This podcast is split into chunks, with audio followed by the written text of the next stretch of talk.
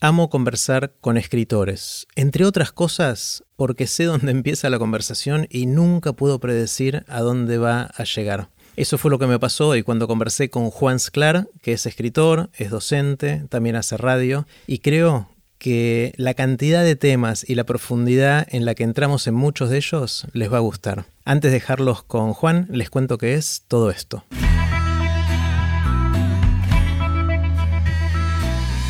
Esto es Aprender de Grandes, el podcast donde comparto lo que aprendo mientras intento aprender durante toda la vida y lo que converso con gente que admiro.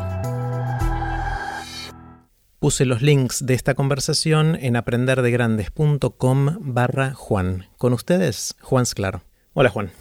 ¿Qué tal, Jerry? ¿Cómo estás? muy bien, muy bien.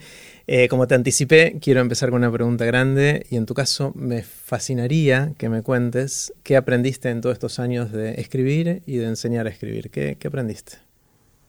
Bueno, aprendí muchísimo, em, pero creo que lo más fuerte que tiene mi profesión, yo, yo soy escritor, pero también doy taller literario, y escucho muchas historias de muchas personas Em, creo que lo más, no, sé si, es muy nuclear con respecto a mi, a mi profesión, pero sí al modo en que yo la practico, es eh, conectar con el dolor ajeno.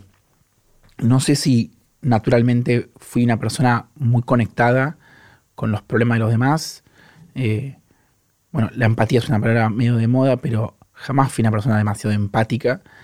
Y de pronto mi profesión me obliga a escuchar eh, vidas muy diferentes a la mía, problemas muy profundos y, muy duros. O sea, en el taller literario aparecen historias muy oscuras, eh, también muy divertidas, y que, me obligan o me obligaron a mí a transformar en una persona que sabe o que tiene que saber escuchar eh, a los demás. Más, más allá de saber también escuchar sus problemas eh, con la escritura y sus trabas, pero abrirse a, gente eh, con experiencias de eh, migrantes muy oscuras, o de abuso, o de desórdenes alimenticios, o desórdenes psiquiátricos. Más allá de que yo siempre tuve una tendencia a que se me junte gente que fronteriza, un poco como yo, el taller hizo que los tengan que escuchar y que disfrute mucho de escucharlos.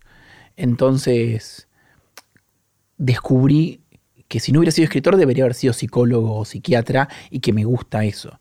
Pero creo que lo, e, esa fue la habilidad o lo más fuerte que apareció en los últimos años de mi vida como docente, eh, la conexión con, la experiencia ajena. Qué loco, ¿no? Porque uno dice, bueno, me voy a dedicar a enseñar a escribir, talleres literarios, ¿qué vas a aprender? No pondría eso en la lista a priori. El hecho de que haya sucedido es algo asombroso, ¿no? De alguna manera. Sí, porque también otra cosa que aprendí es que la gente nunca se anota en un taller por las razones que se queda. Y creo que al final esto aplica a todo. Uno nunca empieza una actividad por las razones que se queda. Jamás. Y por eso el deseo también es una herramienta eh, a veces medio inútil. Eh, os habla mucho del deseo, de seguir tu deseo. Y a veces el deseo coincide después con tus necesidades. O sea, el deseo te lleva a lugares que te hacen bien. Pero es medio aleatorio eso. No sé si es muy. No sé por qué. Por qué sucede. Yo empecé a, hacer, a dar clases en un momento por una necesidad económica. Y después me encontré con una vocación y con una experiencia vital. Pero bueno, perdón, entraste porque necesitabas la guita para poder escribir, que era lo que querías hacer. Ni siquiera, ni siquiera fue así. Estaba en un momento de muy poca plata como ya rozando la indigencia, tuve que alquilar mi departamento e irme a vivir a lo de un amigo. O sea, alquilar el departamento que yo mismo alquilaba, pero a turistas, para poder hacer una, diferencia y me fui a vivir con un amigo. Y me hicieron una lectura de tarot y pregunté por qué era pobre. Y la respuesta de la tarotista fue, eh, la tarotista que fue Dalia Walker, le mandamos un saludo, eh, porque estás amarreteando el don. Sos pobre porque estás amarreteando. Y eso te, lo dijo las cartas de tarot. Sí. Yo ya había, a mí sí me gustó dar clases, pero daba clases de análisis de films, otra cosa. Eh, y dije, bueno, eh, si el tarot dice esto, vamos a darle bola y abramos un taller. Y bueno, y apareció una, eh, mi, profesión. que es, bueno, soy escritor, pero soy docente. Está bueno porque cuando te pregunté qué aprendiste haciendo esto, hablaste de que aprendiste como docente, no como escritor necesariamente, ¿no? En, supongo que como escritor te conectarás con tu propio dolor, ¿es así o no? Sí. Em, siento que en, algún punto el trabajo de escritura es más interno. ¿Qué, aprendí? Bueno, que quería tener una familia. Ah, es tan básico lo que aprendes escribiendo. bueno, ¿qué aprendí? Y aprendí a querer. No, no era una, que una persona que tuviera facilidad para el afecto. Entender cómo vincularme con otros humanos y cómo querer, bueno, lo aprendí un poco en la vida y, con mis amigos y con mi familia y con, y con, y con mi mujer, pero, eh, pero también escribiendo. Em, es más difícil contestar qué aprendí escribiendo porque aprendí a, ser el humano que soy. Aprendí a no, suicidarme. Como, es como, no es que, como la docencia por ahí me dio un toolkit, como una caja de herramientas interesante. La escritura me, mantiene en, este planeta.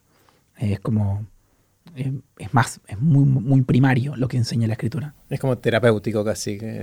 Sí, eh, es, terapéutico, también em, te permite como encontrar, bueno, es terapéutico, encontrar patrones de comportamiento, de pensamiento, eh, deshacerte de cosas. En ese sentido es como, sí, es como terapia. Claro. En, tus libros en particular, eh, pues tenés cosas de ficción y tenés ensayos. En los de ficción especialmente hay una presencia muy fuerte de vos como personaje, con un par de nombres, a veces sos a veces sos Jano o cosas así. Eh, cosa que, veo como que hay un patrón en mucho de la literatura de nuestra época eh, y de nuestra geografía. Si vos lo ves a, Pedro Mairal, si lo ves a Hernán Casiari, si te ves a vos, o sea, hablan mucho en primera persona donde comparativamente con otra literatura en la cual inventan personajes, si viene García Márquez y habla de Aureliano Buendía, sí. que en algún lugar será autobiográfico también, pero acá es mucho más clara la primera persona en muchos de estos relatos. A mí me llama la atención. ¿Hay algo así o no? ¿O estoy inventando? Eh, no estás inventando, pero estás equivocado. A ver, dale. Porque. No, porque ese género autobiográfico o que utiliza un, personaje em, parecido al autor, digo, ya está en, Charles Bukowski, ya estaba en, en Paul Oster, eh, está en, autores de otros países, está en Amelino Tom, está en Welbeck no, no, me parece algo sintomático de la época ni de Argentina. Hay como unas ganas de decir, ¿no? Como el momento de la selfie, el egoísmo. Estoy estaba leyendo un libro sobre psicoanálisis que me recomendaron eh, porque el caso clínico era parecido a mi hijo. Y hablaba de el egoísmo y la voluntad de poder en la época contemporánea. Y los humanos fueron egoístas y con voluntad de poder siempre. No hay un andamiaje ideológico que lo compense ahora no está el cristianismo, el, el andamiaje ideológico exacerba, si querés, o le da luz verde a algo que siempre estuvo, siempre estuvo. Entonces, no sé si es una época em, donde las personas son especialmente egoístas y individualistas. Eh, estuvo siempre. Y en literatura creo que, por lo menos el siglo XX está, está atravesado de, de una ficción eh, atado al autobiográfico.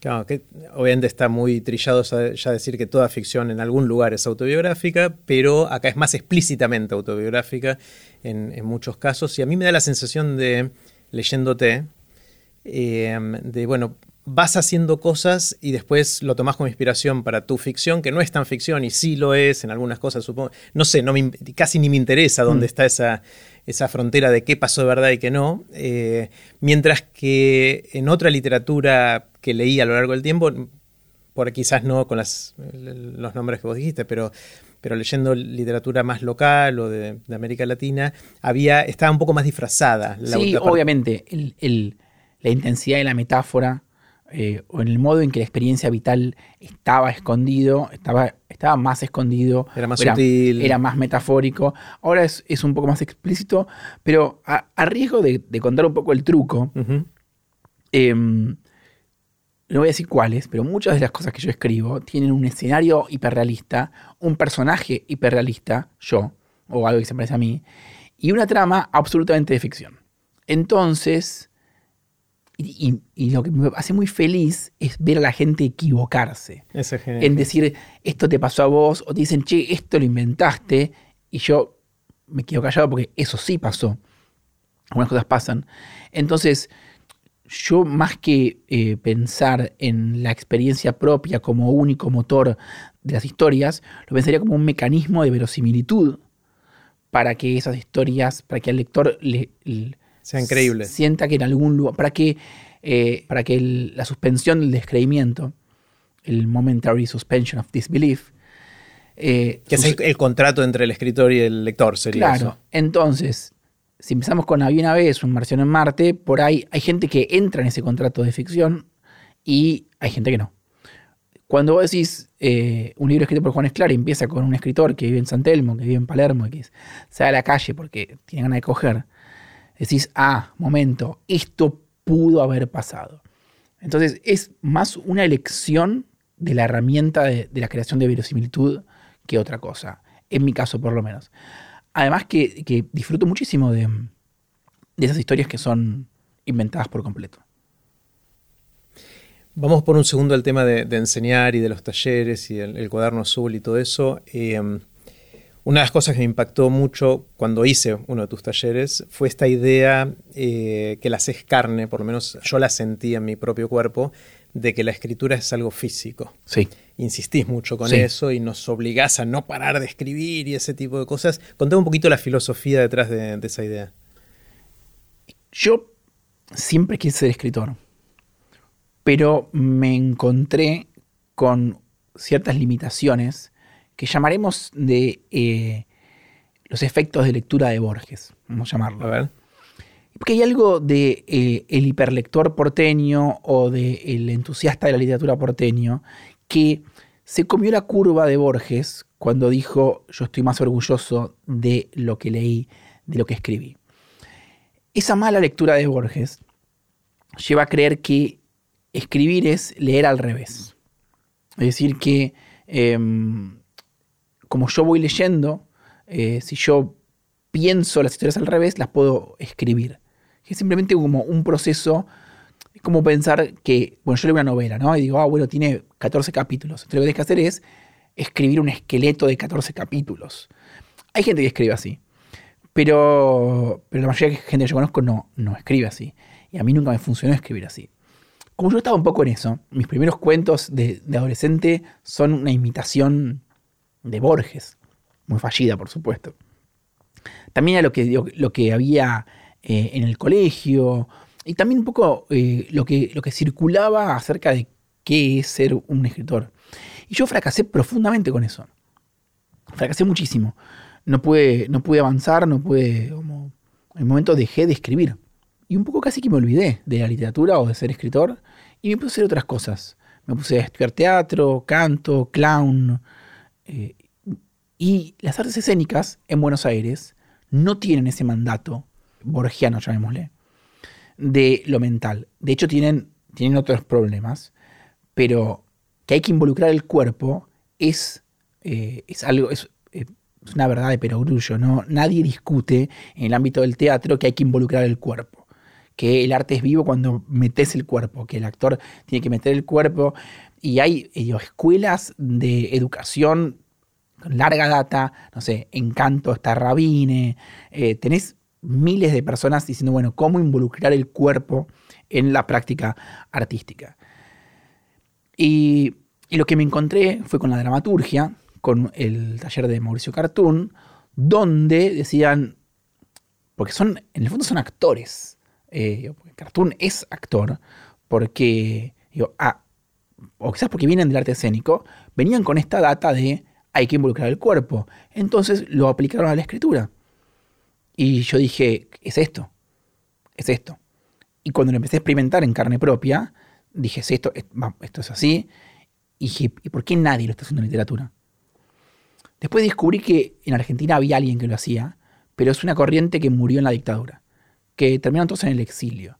Que lo que yo hago, me encantaría decir que soy un genio que salió de un repollo, soy un genio y salí de un repollo pero en realidad eh, hay una corriente que me antecede. Eh, en Argentina es el grupo Grafein, que también tenían como una, em, una filosofía eh, que tiene que ver un poco con el caos, con involucrar el cuerpo. Eh, y cuando empecé a nutrirme todo eso y dije, bueno, esto, esto tiene que... ¿Qué pasa en literatura? Y empecé a escribir así y mi vida cambió y volví a escribir. Y mis textos empezaron a mejorar profundamente.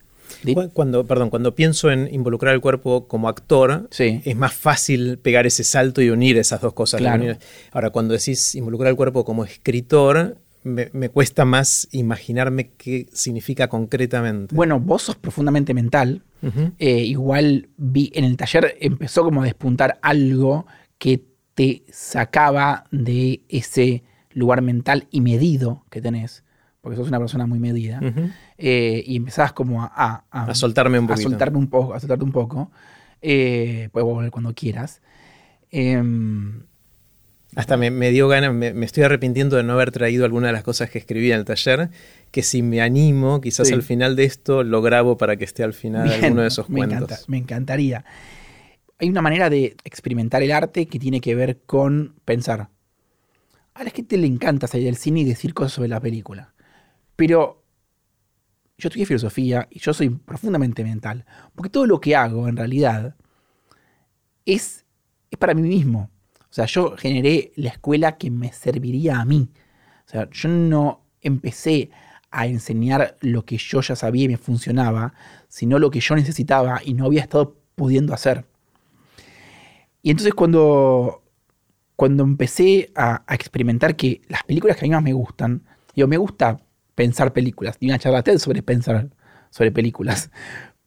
Pero me gusta cuando lloro, y me gusta cuando me río, y cuando me caliento, y cuando me involucro físicamente, y cuando dejo de pensar.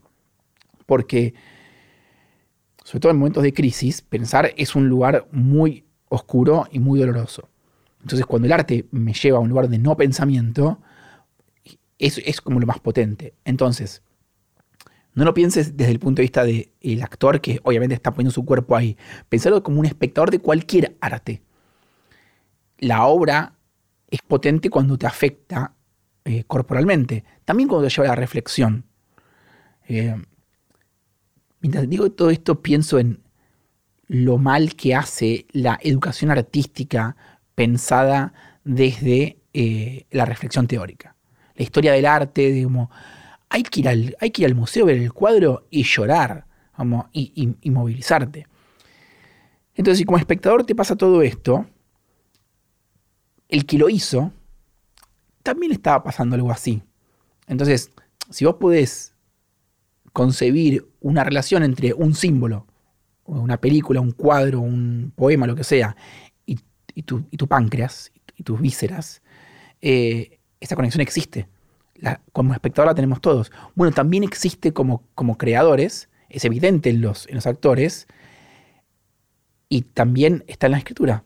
Es lo mismo, hay que buscar símbolos que te estrujen la, panza, que después también te lleve a la reflexión y te lleve como a, eh, a, cuestionar Occidente, lo que vos quieras hacer con, las, con tus ideas. Pero en un lugar eh, tiene que tocar el cuerpo. Esto también es una frase de, de mi primera psicóloga. Cuando yo le explicaba que cuando yo escribía dejaba de pensar o dejaba de sufrir, ella me dijo, claro, porque en, tu vida la escritura toca el cuerpo. Y el único arte que a mí me interesa es el que toca el cuerpo. Que además, si toca el cuerpo, siempre en el fondo va a tener una idea. Y que esto conecta un poco con la, con la charla TED, porque las películas de Disney están escritas por gente que está implicada emocionalmente en esas películas. Los niños están profundamente eh, eh, implicados en esas películas y esa implicación eh, personal y física eh, tiene siempre idea dentro. Es raro que te movilice algo que no esté filosóficamente vibrando con el mundo. si vos vibrás con, ese símbolo, algo tiene. Sí, sí, sí, sí. está bueno porque esta idea de, de escribir con el cuerpo puede verse como metafórica, pero acá la haces muy real. Hmm. o sea, la haces carne, literalmente. Eh, y eso me gusta, eso en, los talleres, entre otras cosas, se traduce en esta idea de escribir y no parar de escribir, como, mm, me imagino, ¿no? Como una herramienta para no pensar, eh, o sea, para que la mente no obstaculice lo que el cuerpo está tratando de escribir, ¿no? Una técnica literalmente robada de, clases de teatro. Claro. Eh, hay, hay ejercicios de teatro donde te hacen saltar y correr para cansarte y para que dejes de pensar y para que dejes de mirarte desde afuera. En el taller hacemos lo mismo. A veces es la sobrecarga de estímulos y de tiempo de escritura es tanto para que dejen de pensar, para que dejen de leerse mientras escriben. Que vos decís, no, ¿cómo, cómo dejar de leer mientras escribo? Pero si lo pensás en cualquier otra actividad, eh, el, actor está actuando, nos está mirando actuar. Y, y otras actividades como, mm, digo, cuando estás bailando, no te estás mirando bailar. Y cuando estás cogiendo tampoco te estás mirando coger. Bueno, quizás. A veces sí. pero. Pero cuando está bueno, no, estás ahí, no estás mirándote de afuera como si fuera una película. Em, entonces, eh, cansar el cuerpo, sobrecargarlo de estímulos o darle estímulos muy fuertes, tiene que ver con eh, apagar, apagar ciertos sectores de la mente que detienen la expresividad. Porque esto es como. Digo, en, realidad todo es cerebro, no es que la distinción mente-cuerpo es medio antigua, pero bueno, vamos a usarla. Entonces, digo, vos tenés un cerebro que está preparado para vivir en sociedad. Macanudo. Ese cerebro preparado para vivir en sociedad, o esa personalidad o esa mente, es en realidad una acción performativa sobre tu niño que era profundamente perverso, que era egoísta, que era agresivo, también que amaba sin control o sin límites. Entonces, de niño fuiste aprendiendo a no robarte cosas. Mi hijo va a la plaza y se roba los chichilonenes. Yo le enseño que no lo tiene que hacer para que cuando sea grande no venga la policía y le pegue un tiro. Macanudo. Bueno, todo el mundo fue aprendiendo a, reprimir o por lo menos a silenciar o a bajarle volumen a ciertos impulsos. No está mal eso, porque es necesario para la vida en sociedad. Eh, si yo fuera por la calle tocando todos los culos que me parecen lindos, tendría un problema grave. Eh, entonces, en un momento de tu vida dijiste, bueno, las cosas que te gustan, bueno, no las tocas todas, o no las agarras todas, o la agresividad. A mí me pasa mucho, pero está lleno de gente que tiene ira en la calle, tiene ganas de agarrarse a piñas. Bueno, esa persona va aprendiendo durante la vida que a veces tiene, tiene un odio y no tiene que ir a pegarle bárbaro. El arte se compone de esas, de esas pulsiones más primarias, que para poder salir hay que hacer un, rodeo, ¿no? Son, son, tantos años de educación que para que yo, le diga a alguien, deja salir tus pulsiones primarias, no lo puede hacer voluntariamente. Em, y si lo hace, quizás es medio psicópata. Eh, entonces, lo que hacemos en el taller es buscar ejercicios y técnicas para que eso que está correctamente reprimido aflore. Digo, reprimido por la sociedad o por el costo psíquico. Yo quizás vos sos mental y medido porque en, porque en algún momento tu sensibilidad se vio dañada o, eh, o porque fue, fue, un mecanismo adaptativo de tu psiquis para vivir en el mundo. Bueno, como siendo mental y medido, estoy bien, no corro riesgo de, angustia o de pánico o lo que sea. Em, entonces, ¿cómo le explico yo a tu cuerpo o a tu mente que este lugar, el taller, es un lugar seguro para dejar salir esas cosas? Esos deseos, esos miedos, esas expresiones de agresividad. Eh, no es fácil. Y de hecho lleva meses, lleva años. Vos tuviste un intensivo, cuatro clases, viste un poquito empiezan a aparecer cosas cada vez más profundas, cada vez más enterradas, eh, más aniñadas, más oscuras, más lo que sea. Pero ese camino de tomar lo que estaba al aire libre en la niñez y lo que en algún momento de la vida adulta quedó reprimido y transformarlo en algo que vos puedas hacer aparecer y traer a la hoja de papel y no a la vida como llevar a una persona a que puede expresar sus más profundos odios y deseos de matar, pero que los exprese solo de modo simbólico y que quede ahí, y que no haga nunca el pasaje al acto de la vida real, bueno, lleva tiempo. Porque tampoco es tan fácil. O sea, hay ejercicios, y yo también lo aprendí con el tiempo, esto es algo que aprendí también dando clases, que detonan a la gente. Eh, nosotros creemos en el acercamiento espiralado al dolor. Espiralado. Sí. O sea, hay que ir como acercándose de a poco. No podés, no podés poner a alguien frente a su eh, recuerdo de abuso o una muerte de frente manteca. Hay que ir de a poco para que pueda aparecer de un modo gozoso. Cuando empecé a dar clases en mi casa, yo a veces tiraba unos estímulos medio pasados de rosca y me ha pasado que alguien le dé un ataque de pánico en el taller. O que se levanten llorando y no vuelvan nunca más. Em, entonces, como no solo, nos digo, no solo es difícil hacer aparecer esa, nosotros le llamamos eh, un goce infantil, un goce aniñado. Es decir, hacer aparecer la sensibilidad cruda y desnuda del niño. Em, es difícil hacerla aparecer y es difícil hacerla aparecer bien. Porque si la haces aparecer muy de golpe, podés cagarle la cabeza a una persona. Em, entonces hay que ir muy de a poco. Eh, o por lo menos muy siguiendo el ritmo de la persona y muy atento a sus tiempos, porque se pueden detonar o se pueden angustiar y también pueden dejar de escribir. Que no es terrible, pero si vos los llevas de una a un lugar muy oscuro, em, van a dejar de escribir. Hay, en el taller también llamamos punto de angustia eso. El taller es súper lúdico, súper divertido y la pasas re bien. Pero en un momento te vas a encontrar con esos temas que te impulsaron a escribir. Esos temas son angustiantes. Porque son la razón por la cual estás escribiendo, es lo que te, lo que te, eso que te, te carcome o te pica un poco de adentro, tiene siempre un punto de angustia. Entonces hablamos de hacer un pionono con ese punto de angustia y enrollarlo en el goce o en el disfrute de la forma sensible para que escribir no sea una, tortura. Entonces, ya me olvidé a dónde venía. No, en, el tema de, cómo acercarse a todo esto y al dolor ajeno. Y mm. en mi experiencia en el, taller, en, que fueron solo cuatro encuentros, fueron largos, con lo mm. cual empezaron a pasar cosas ya en solo cuatro encuentros, con lo cual me imagino que los que siguen eso durante mucho tiempo se van acercando con esa espiral a, sus propios dolores o que fuera. Una de las cosas que me llamó mucho la atención, que lo vi en el taller y obviamente también en todo lo que escribís, es el sexo. El sexo aflora de una manera rara porque de repente hacíamos ejercicios de a dos con gente que hasta hace cinco minutos no conocías y estás hablando, o sea, em, empiezan a pasar cosas que jamás pasarían si hablas con esa persona por primera vez en cualquier otro contexto. Sí. Eh, y afloran, o sea, yo, que como decís, soy bastante medido y todo eso, es raro que me ponga a hablar de sexo con una persona desconocida y no solo eso, sino que le escribí una carta diciéndole por qué me cagó la vida con el sexo o lo que fuera en ese caso y veré cuál me animo a leer después de esto de, las cosas que escribí, que ni siquiera están corregidas ni nada, pero importa, así irán crudas alguna de ellas.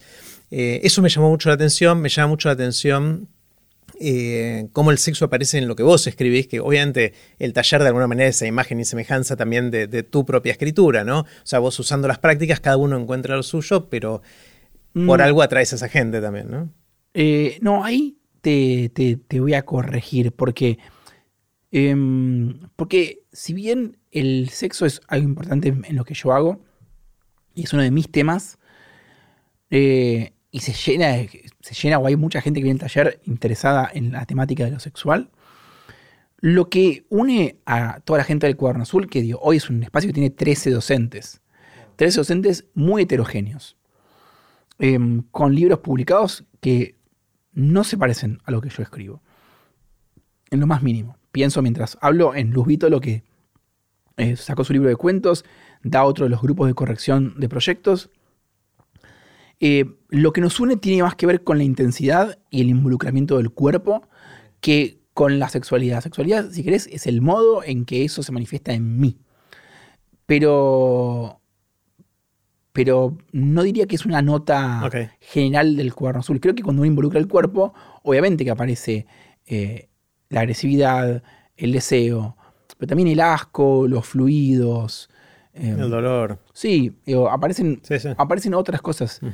Eh, porque justo en el verano estuve charlando con Juan Forn en, su casa en Mar de las Pampas Y él hablaba de las revistas literarias y de los grupos literarios como un lugar que nuclea gente que tienen algo en común, pero quizás son diferentes.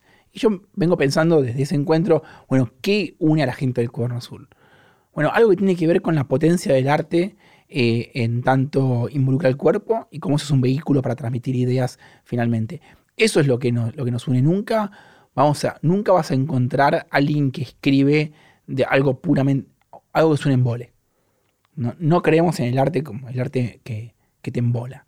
Me acuerdo de, de, de Pauls hablando de, de que a él le gustaba ver películas de Tarkovsky porque, o de no sé quién, porque le gustaba quedarse dormido y levantarse en, el medio de la película. Hmm. A mí no me gusta quedarme dormido en la película ni con los libros. Yo, yo no creo en un, en, un, en un arte que está atravesado por puramente lo mental. Eh, esa es un poco la, característica de nuestro espacio. Y obviamente que mucha gente eh, lo vincula o que eso lo lleva a la sexualidad. Sí, bueno, somos unos eh, mamíferos con mucha ganas de coger. Pero también va a otros, otro montón de lados que no, que no tienen que ver exactamente con, con la sexualidad. Que me interesa a mí una bocha. Hmm. Pero no, no, no al espacio. pasemos a, la parte más de vos como escritor. Sí. Una de las cosas que me fascina cada vez que tengo la oportunidad de conversar con gente que crea ese tipo de mundos, como los mm. que creas vos o ustedes, los escritores, eh, es cómo se crea un mundo, ¿no? O sea, tienen esa posibilidad de inventar un mundo entero. Eh, y en tu caso, lo que estoy empezando a vislumbrar mientras te leo es, un, mundo complejo que, que, conversa entre sí, digamos, que mm. un libro conversa con el anterior y que se autorreferencian y que que van y vienen de alguna manera y que hasta me da ganas de ver cuál es el próximo y cómo el próximo va a referenciar a los anteriores. Eh, ¿cómo, se construyen esos mundos? ¿no? Porque hay, hay todo un... No sé, me parece casi mágico mirándolo desde afuera y sin saber cómo hacerlo. Eh, me parecen que tienen un superpoder sí. que admiro, que envidio, de, de poder crear mundos. ¿Cómo se hace eso? No, no tengo idea. No, no, no. Eh, la metáfora que se me viene es de se viene de los videojuegos. Em, yo cuando era chico jugaba al Warcraft, que es como que hay un mapa, pero es un mapa que va apareciendo de a poquito, tiene zonas oscuras. Entonces, también no hay una foto concebida de ese mundo en mi mente desde antes. Yo escribí un texto y después escribí otro y después otro y, y en un momento empezás a ver las conexiones y empezás a ver ese mundo visto desde afuera, pero se fue armando medio como, medio solo. Eh, en el sentido que fuiste poniendo un bloque, otro. En un momento tomás un poco de conciencia y decís, ok, ahora me gustaría poner este otro bloque allá. Pero, pero si lo pensás, eh, incluso desde eh, el arte conectado con el cuerpo y escribir con el cuerpo, es un animal que se va formando de, de impulsos, en el cual el plano, la mente o la reflexión, en un momento puede decir, para, vamos por acá, vamos para allá, pero donde cada pieza está formada por impulsos. Eh, un impulso primero, otro después, otro después, una correccioncita, impulso, impulso, impulso, una correccioncita, pero se va armando eh, casi que a pesar de mí. Yo no escribo la obra que hubiera querido escribir cuando empecé a escribir. Escribo una obra que es mucho mejor, mucho más interesante que lo que hubiera querido escribir. Porque lo que hubiera querido escribir satisfacía mis, mis ideas de qué ser escritor y qué ser artista y, quién era yo. Unas ideas, una autoimagen ridícula y muy poco interesante. Eh, va apareciendo algo que me sorprende a mí mismo.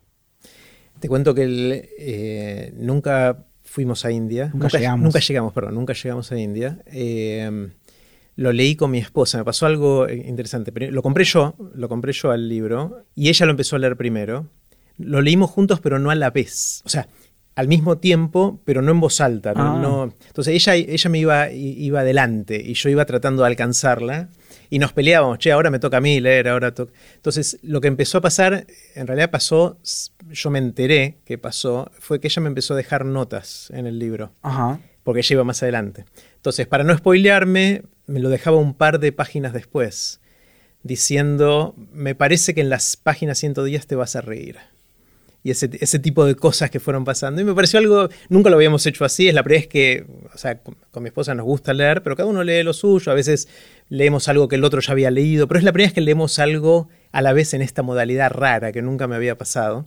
Eh, y me gustó, me gustó porque tenía esto de, de, yo, estaba ansioso por ver cómo seguía tu historia, pero también qué me, qué me esperaba de los mensajes de ella, ¿no? De, eh, que me sorprendía los mensajes de ella y y si me sentía identificado o no, si me había reído en la página 110 o no, ¿no? Ese tipo de cosas. Te lo cuento como una cosa que nos pasó. Me encanta, me encanta a mí la gente que escribe los libros, me encanta subrayar los libros, dejar notas, me gusta leer notas de otros en libros que compro usados, me gusta reencontrarme con mis subrayados de hace 10 o 15 o 20 años. Eh, y, para mí la literatura es una, conversación silenciosa eh, que atraviesa el tiempo y la muerte, eh, y que si eso además vehiculiza otras conversaciones eh, en el papel, no, me parece, me parece genial. Me encanta cuando la gente comparte una lectura, algo que es tan solitario como escribir y, leer, que se vuelva social. Es lo que, bueno, es lo que hacemos en el taller. Como a mí me interesa el arte, por más que hago algo que es un poco solitario, que genere, que genere diálogo. Sí, sí, sí. Eh, está buenísimo. Una de las cosas que no nos pusimos de acuerdo con mi esposa es por qué el título. Y de hecho te lo dije mal recién. Sí. Eh, nunca llegamos a la India. No, quiero que me lo digas porque está bueno que cada uno lo interprete como quiera, pero te cuento que no nos terminamos de poner de acuerdo de por qué se llama así el libro. Tiene una razón y tiene una explicación también, pero no la, no la doy porque em, la reflexión o la duda al respecto de ese título me parece en general más potente que las razones por las cuales le puse. Que tiene su belleza poética esa razón, pero es más, es más sencilla. Eh, el modo en que la gente empieza como a flashear con el título me parece más potente. Así que dejé de... En general nunca explico los, libros, salvo para algún que otro debate público eh, con respecto a la moralidad de los personajes y ese tipo de cosas, que digo, por ahí amerita que el autor diga algo porque Em, o porque un periodista lo pide, o porque la discusión pública lo amerita. Ah, es como explicar el, es como explicar el chiste. Eh, entonces, este, escribís, haces los talleres y con el tiempo empezaste a hablar también. Eh, te metiste en radio, diste tu charla antes de X Río de la Plata. Eh, ¿Ese es otro pilar de todo lo que estás haciendo? O sea, empezar a hablar y comunicar con la palabra oral. Sí, es como también de vuelta con la radio empecé con la radio, o me permití ir a la radio, porque en mi mente yo era un escritor y la radio era como algo, no sé, entretenimiento, no, sé, no sé qué boludez pensaba. Y me permití ir a la radio porque dije, esto es, esto es difusión para la obra artística, esto lo necesita. Mentira, me gustaba la radio, quería ir a la radio y quería hablar, fin. Pero eso fue la mentira que me dije para poder permitírmelo. Y descubrí sí que me siento muy a gusto en la radio y que de hecho dos libros salieron de, de, las columnas. De las columnas de radio. Que mi primer borrador de los ensayos son las columnas. las columnas radiales. Y que muchas de las ideas que tengo las descubro hablando. Que tampoco es que... Yo a veces no participo mucho del debate público porque me doy cuenta de lo que pienso después de que dije lo contrario o algo equivocado. Eh, entonces, la radio es un lugar donde, eh, donde, donde, me siento cómodo probando ideas y, diciendo cosas que, bueno, algunas después las reformularé o no, o vamos viendo, pero es una manera de pensar en voz alta y de pensar con otros eh, sobre cosas del mundo que a mí me interesan. una vez cuando no nos conocíamos tanto, ahora nos conocemos tanto, pero nos conocíamos menos todavía, un día me dijiste, Jerry, ¿te puedo tirar las cartas del tarot? Me acuerdo, y te debes acordar de esa situación. Entonces, para, mí fue una situación rara, porque siendo yo más mental y racional y todo eso, eh, no sabía si decirte si sí o si no y todo eso. Y te dije que sí, me tiraste las cartas. No me acuerdo ahora muy bien qué fue lo que pasó. Em, yo me acuerdo tu tirada. Igual traje el tarot, ahora mira, de ah, casualidad vino hoy. Espectacular. Eh, y después veo que aparece también en, tus libros, de alguna manera, el tarot, y, estoy empezando a sospechar, o sea, no hace falta creer en cosas demasiado esotéricas para encontrarle el sabor al, tarot o inclusive la utilidad. Obvio. Eh, yo de hecho no termino de... El segundo me interesó siempre. Pero a veces hay gente que está en ese mundo y cree como en el poder de mágico del tarot. Yo, no sé, me encuentro con lo que sucede, que me parece que suceden cosas mágicas, pero no, en el fondo no sé muy bien qué está pasando. Y si es magia o qué. O es eh, nuestra sugestión o lo que sea. Eh, a mí me, involucra profundamente, pero no es que soy un, creyente fuerte. Tu tirada tenía que ver con... Qué loco que vos te acuerdes mi tirada y yo no. Y bueno, tu tirada tenía que ver con eh, hacer cosas que te involucran personalmente y correrte del lugar donde habilitas a otros. Como la tirada apuntaba a eh, como ir con algo que, que no sea hacer aparecer a otros en escena. Que es un poco lo que, lo que haces en, en, en TED. la plata acá. Acá. Eh, era como un lugar donde, eh, donde te te expusieras no desde el lugar del niño fascinado. Porque ya que estamos en, el... A mí me gusta también hablar de, los otros. Digo, hay algo, una energía que a vos te, te, empuja mucho y que te funciona muy bien, es que sos un entusiasta de las cosas y de las personas. Y estás emocionado y como un niño con, con ideas, con proyectos, con, cosas. Eh, y has sabido habilitar muy bien a mucha gente.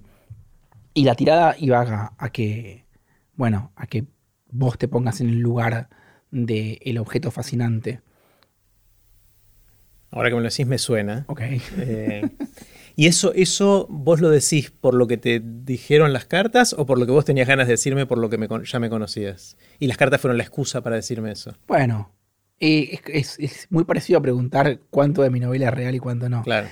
Eh, yo diría que en algún lugar las cartas son la excusa, también si yo, yo agarro y te encuentro en la calle y te digo, ¿qué haces, Jerry? Me parece la verdad, me parece que tenés que dejar tu gesto de niño fascinante y ser el objeto fascinador. Y vos vas a decir, ¿qué ¿A qué viene eso? ¿Quién te preguntó? ¿Qué, estás hablando de mi vida? ¿Qué te importa? La carta te habilita para eso. La situación de lectura de tarot también habilita el. Cuando vos le pones a alguien, che, te puedo leer las cartas, o querés que te lea las cartas, eh, está más receptivo a escuchar eh, eso. También, yo, como momento performático, uno puede decir esto lo está diciendo las cartas y no yo.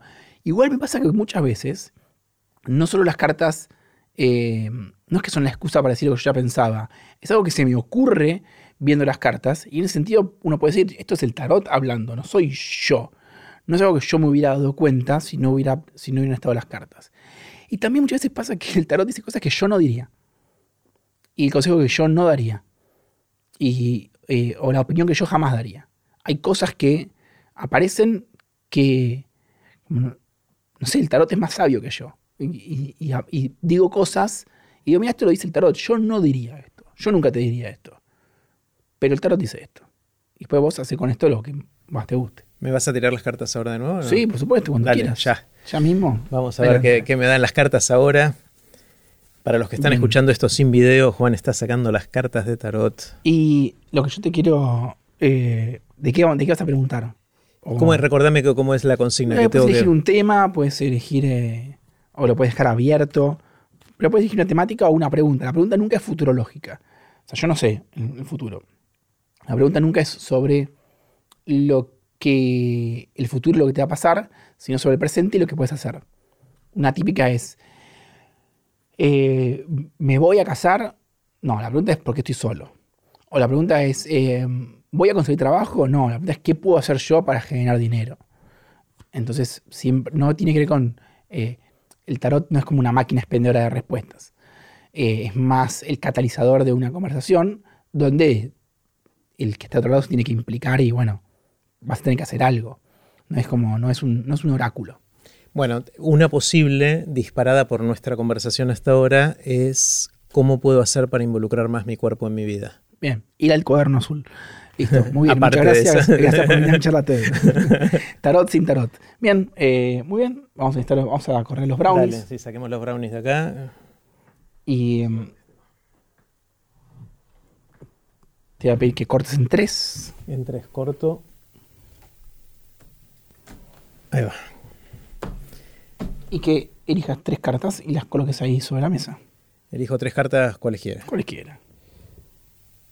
Una, dos, tres. Y las coloques ahí también sin, ¿Das dar, vueltas? sin dar las vueltas.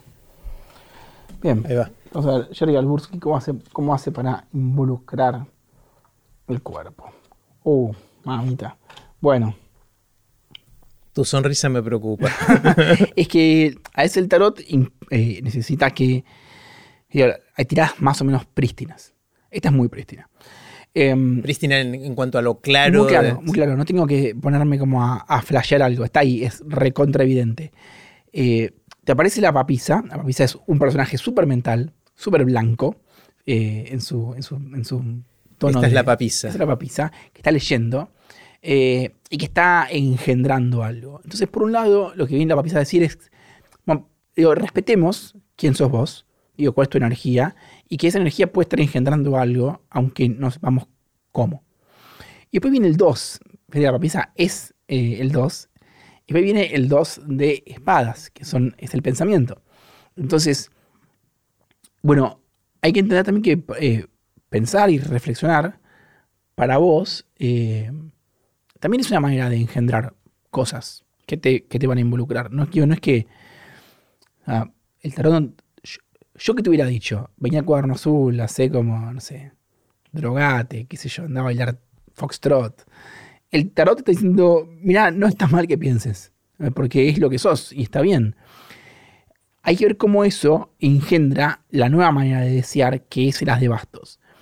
Y lo que, digo, el consejo o la dificultad que tenés es que vas a tener que dar pasos para atrás. Es decir, vos tenés un, nivel de, eh, no sé, de despliegue o de éxito o de, o de satisfacción o de complejidad con lo que haces con una manera de hacer las cosas, que si las querés cambiar vas a tener que volver a un lugar más de aprendiz. Eh, este, esto es un podcast sobre aprender, pero es- este es un ambiente que tenés muy claro. Como no- no Ahora estás- sí, al principio no, al principio sonaba mal, no sabe- me estaba nervioso, no Sí. sabía qué pregunta, estaba más preocupado por la próxima pregunta que por escuchar, o sea, con el tiempo lo fui aprendiendo, ahora me siento más cómodo, pero no bueno, fue así siempre. Entonces, ¿cómo involucrarte? Eh, va a haber que volver como a, a- a lugares donde no sepas. A lugares donde estés más como más desnudo y más. Hay que un pasito, un pasito para atrás. Vamos a expandir esta pregunta Dale. Con dos cartas más, un aliado y un enemigo. Saco dos cartas. Sí, la primera es el aliado y la segunda es el enemigo. Este es, este es nuestro aliado. El primero, ahí está, aliado. Y enemigo. Mirá, eh, el aliado entonces tiene que ver con el, apareció el 9 de copas, que es, eh, es, una, es una crisis eh, sentimental. Eh, por ahí si sufrís un poquito, eh, no digo que vayas a sufrir, pero digo que te busques sufrimiento a propósito, pero por ahí aprovechar los momentos de angustia o los momentos de, de desestabilización para... Porque hay gente que solo puede escribir cuando está mal. En general, es una posición un poco juvenil, porque cuando estás mal solo puedes escribir tres poemas o un cuento corto. ¿no? Si vas a escribir una novela solo cuando estás mal, te, llevar- te va a llevar 20 años o hasta estar internado en una clínica psiquiátrica. Pero también los momentos en los cuales uno está mal son como brechas en la conciencia. Eh, la, la crisis afectiva eh, o la tristeza o, lo que sea son como tajos en el escudo de la conciencia para que aparezca otra cosa. Entonces, por ahí, esos momentos, aprovecharlos para hacer algo. Fíjate qué puedes hacer cuando estás mal.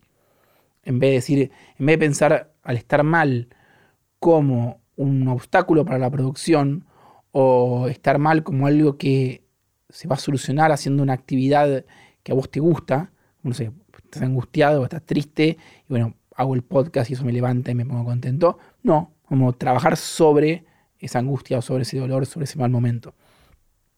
Em, ese es el aliado. Es el aliado. Y enemigo es el, el caballero de oros, que tiene que ver con poner el cuerpo al servicio del mundo. Entonces no le hagas un favor a nadie.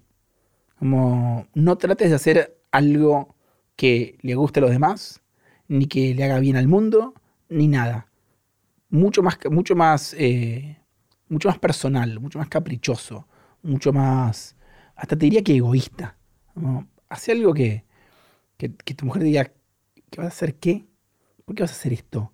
Como, ¿a quién le sirve? ¿A quién le interesa? ¿A quién le gusta? A nadie. A nadie. Eh, algo que es... Eh, porque también por ahí la irrupción de lo mental o el dominio de lo mental tiene que ver con generar cosas que están buenas. Bueno, hace cosas malas. Hace algo, hace algo choto. Y la última carta es quién sos vos en todo esto. Bueno. Eh, ¿Qué es esto? El 6 de espadas. El 6 de espadas. 6 de espadas. Sí, 6 de espadas. El 6 de espadas es la disyuntiva mental. Eh, está bien, sos alguien que, eh, que lo piensa. Digo, lo mental nunca va a desaparecer, no es que te vas a volver un animal actoral, un animal de la danza o un animal de lo que... No, no, no. no. O sea, esta es una, una, linda carta para recordar que la erupción de lo, de lo corporal eh, le va a dar un color nuevo a tu vida, o algo interesante, o un contrapunto, o una nueva puerta, pero no es que de pronto te vas a transformar. O sea, vos o quien sos, y está bien quien sos, y seguí con eso que, bastante bien te va. Me encantó, me encantó, está buenísimo, está buenísimo y yo siempre fui un talibán en contra de estas cosas, ¿no? De tirar las cartas y la carta natal y de la astrología y distintas cosas por las razones que no son ciencia, que no puedes probar, ¿no? Eso, pero no me son encanta. ciencia, no lo puedes probar no, ningún punto de vista. pero me encanta eh, varios aspectos de esto y lo estoy mirando con mi mente mental, obviamente. No, pero a mí me interesa la reflexión mental sobre esto. Eh, a mí uno de los fenómenos que más me interesa es la paraidolia. La paraidolia es proyectar sentido donde no lo hay. Bueno, o sea, si, querés, em, una, uno, podemos decir una cosa, el tarot es magia. Bueno, es muy lindo pensar que el tarot es magia. Debemos pensar que es un lenguaje pictórico que tiene mil años de antigüedad y quizá más entonces, alguna densidad tiene. Es un lenguaje pictórico que funciona con interpretaciones paraidólicas. Es decir, alguien dijo, el mundo es así, y lo dibujó. Y eso es el tarot. Y alguien agarró, interpretó el tarot y escribió un libro, eh, una, una, hermenéutica del tarot. Y yo además interpreté ese libro e interpreto esta tirada. Y me expreso en un lenguaje más o menos poético, poroso, o arquetípico. Y vos también estás interpretando lo que yo digo. Bueno, entonces, quizás es mágico y quizás simplemente la pareidolia funciona muy bien eh, para, para generar sentido. Es decir, yo por lo que dije, o sea, por ahí el tarot es un delirio y yo soy un imbécil, pero todo lo que yo dije, vos lo decodificaste de una cierta manera que a vos te es útil. También eh, se ponen en juego como otros eh, elementos como sesgo de la confirmación, cada uno escucha y toma las partes que, quiere escuchar. Y no está mal que el sesgo la O sea, si vos decís, vamos a grabar todas las tiradas de tarot a ver cuánto como correlaciona de verdad con la vida de una persona. Ah, no, tiene mucho sentido. No tiene, o sea, probablemente de, mal. Ese, ese, estudio va a dar mal. Pero el sesgo de la confirmación hace que vos escuches. Eh, pero el sesgo de confirmación y la pareidolia es un mecanismo típico de la experiencia artística. Claro. Experimentás algo que no tiene un sentido total y acabado, eh, y te quedas con las partes que a vos te, más, te impactaron. Eh, efecto Forer también. ¿Qué es eso? El efecto Forer es también un estudio eh, donde hay una descripción de una personalidad y se la leen a 100 personas.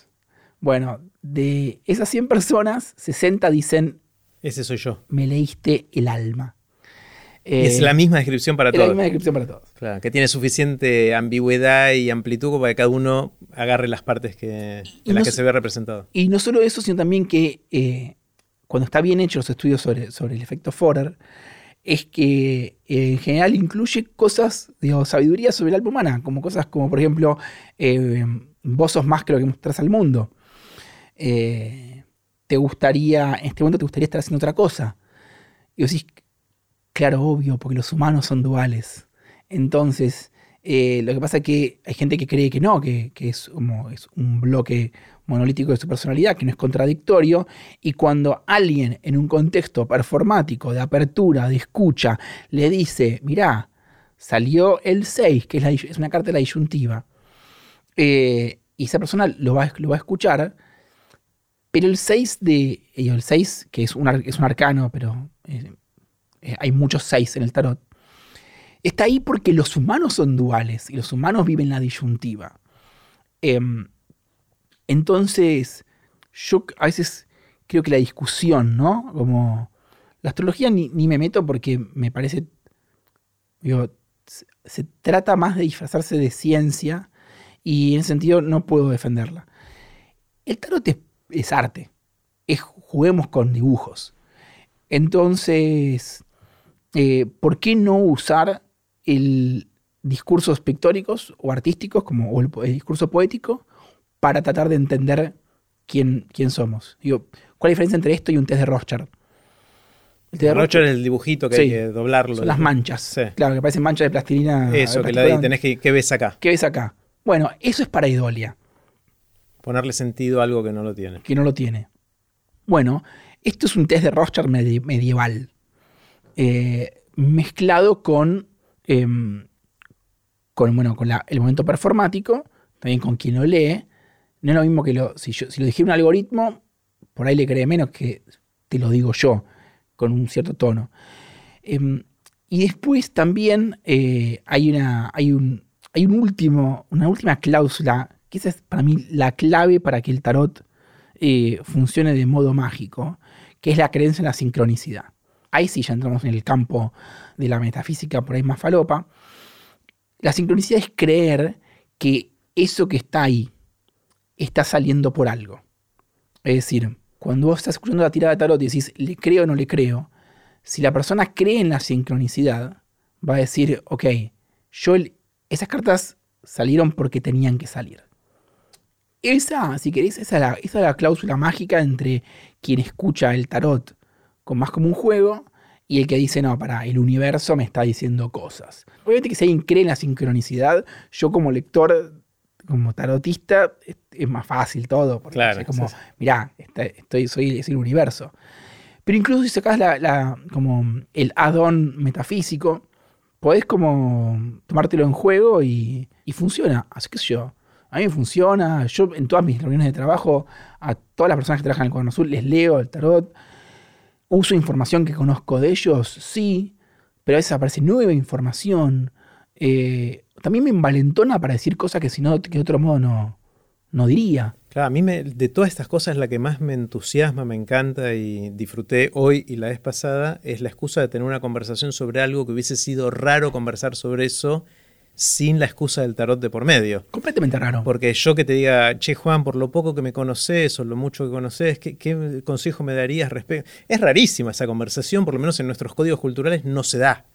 No, y yo tampoco, y yo no te diría nada, porque, porque lo, otro, otro bueno es que el tarot te excusa. Claro. Mira, bueno, no soy yo, es el tarot. Vamos a ver este paréntesis. Eh, que lo conecta con la literatura, ¿no? es suspender el, describimiento, ¿no? También. Es un momento, si vamos a generar esta ficción un ratito, cinco minutos, donde vamos a ver, vamos a asumir por un segundo que yo tengo poderes oraculares y que el tarot no es un delirio y, y vas a escuchar. Después cerrás ese paréntesis y ves que, con qué te quedas de todo eso. Y las charlas que suscita el tarot, yo digo, no la tendría con vos, y así no la tengo con mis amigos, no la tengo con mi pareja cuando yo le leo el tarot a, mi pareja o a, gente que es muy cercana, o cuando me leen a mí, eh, es una manera de bajar la guardia para que te digan cosas que de otro modo te pondrías un poco a la, defensiva. También algo con lo bueno con el tarot es que el, consultante no, no, no, discute. Porque no hay que discutir acá. No es que si yo, Juan, te digo, Jerry, eres muy mental. Vamos a decir, no, eh, eh, lo, lo puedes discutir. Acá, bueno, simplemente está esto, lo tomas o lo dejas y se acabó. Me acabo de dar cuenta, Juan, que aprender de grandes es mi tarot. Ajá. en ese sentido, de que me permite tener conversaciones, a veces con gente re cercana, gente que conozco de toda la vida, amigos íntimos de toda la vida, y tener conversaciones que nunca habíamos tenido. ¿Por qué tenemos que sentarnos acá con un micrófono, con cámara filmando y con todo eso? Para, o sea, ¿qué hay de... Hay algo de la escenografía alrededor de esto que ayuda a cambiar el código de la conversación, de qué es posible y qué no, qué es aceptable y qué no. El grado de incomodidad, o sea, cambia nuestra escala en todo, ¿no? Y es increíble, ¿no? Como el, ambiente nos puede condicionar a poder hacer ciertas cosas, en un caso sí, en otro caso no. Pero totalmente, y tiene que ver un poco con, volverse viejo y cuando sos chico y estás de viaje, no tenés 18 años, sos mochilero, esta conversación por ahí se da 20 veces en un viaje. Claro. En cada fogón o en cada bondi de larga distancia tenés una charla, una charla densa. Estás grande, tenés familia, eh, la vida de la ciudad. Como encontrar, digo, generar los momentos para que aparezcan otras cosas eh, no es fácil, incluso con algo más mental, entre comillas, como la conversación. Y también conecta con la, con la escritura y con la enseñanza de la escritura. Algo típico que vos no llegaste a hacer en el taller es que a veces hacemos ejercicios donde los sacamos del taller.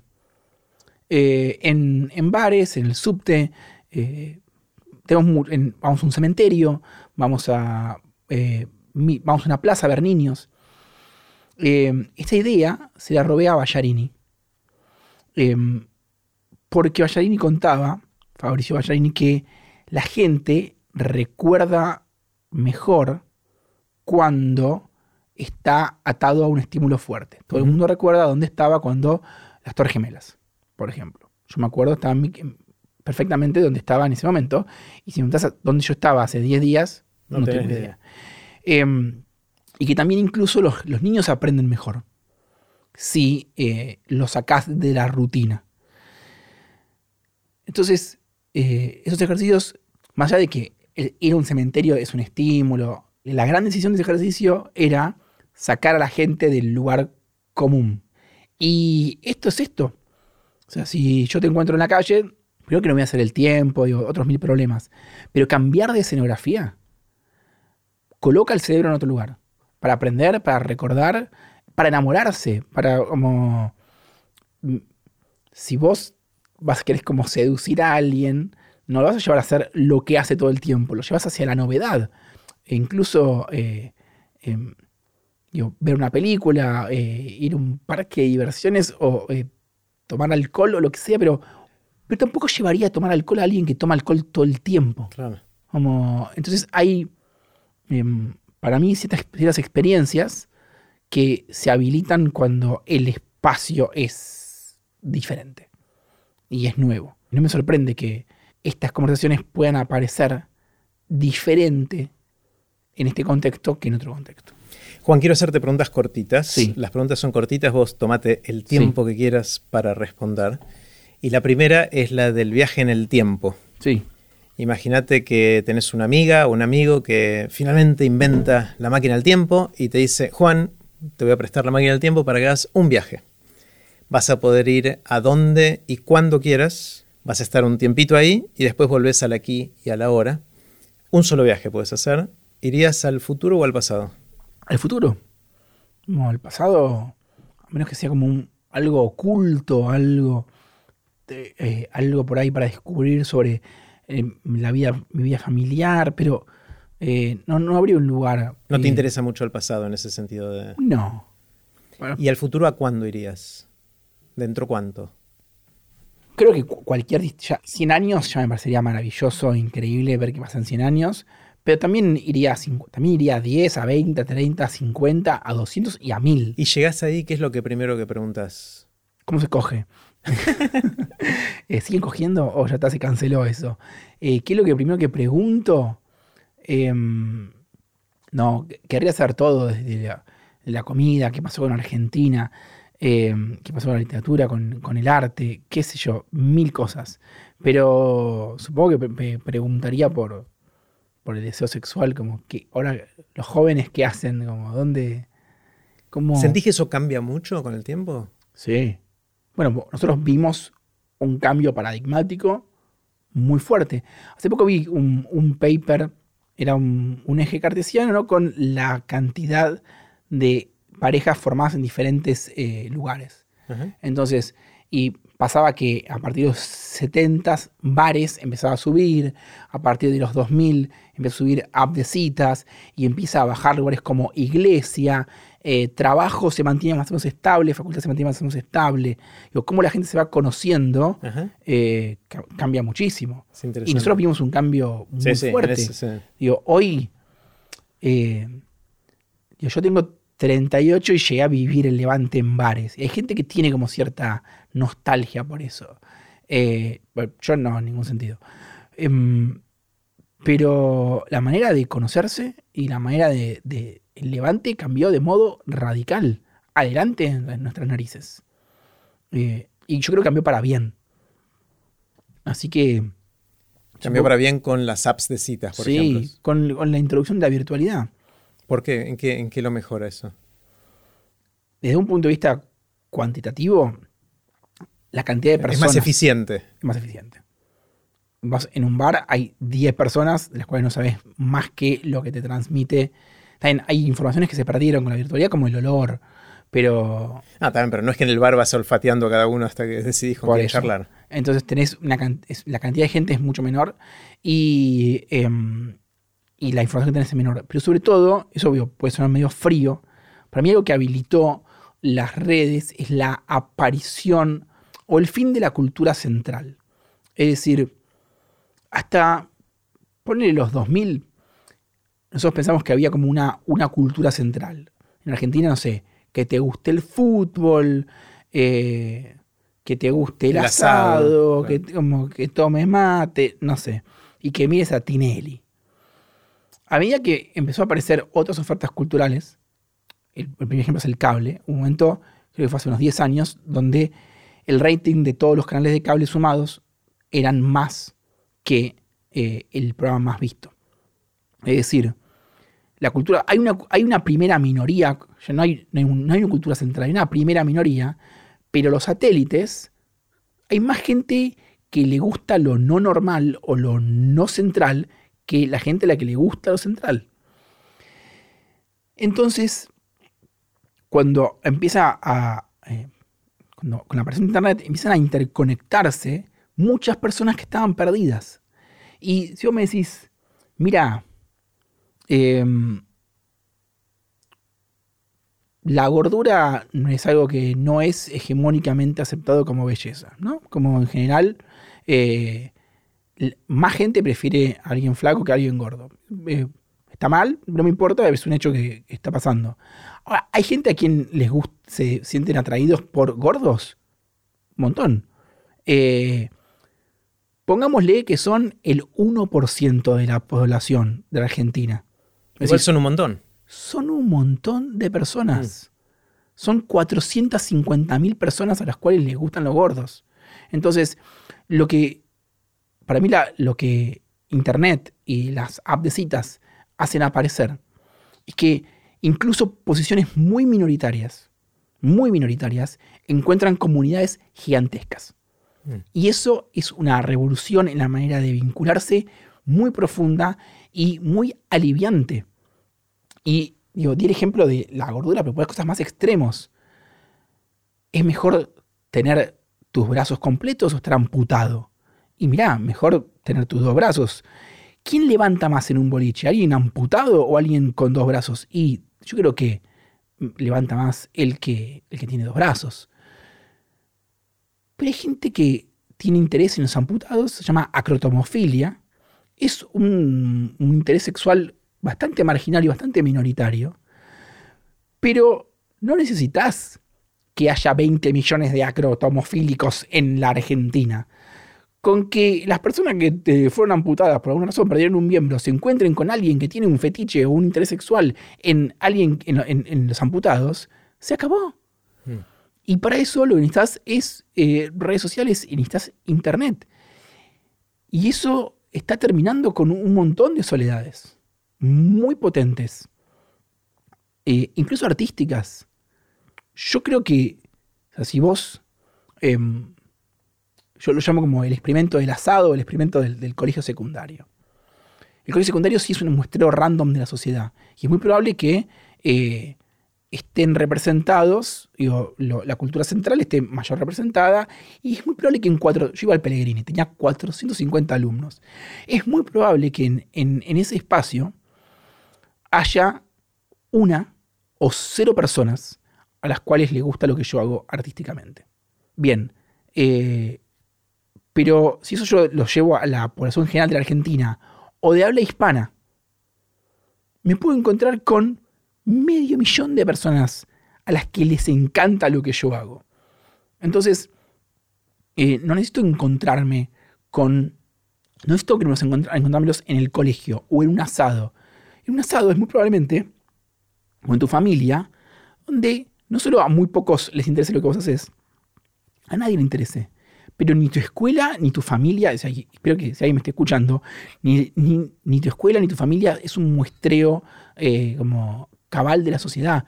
No necesitas, necesitas encontrarte con los que vibran como vos. Y en ese sentido se acabó la. a mí cuando se habla de la hegemonía, la hegemonía está terminada.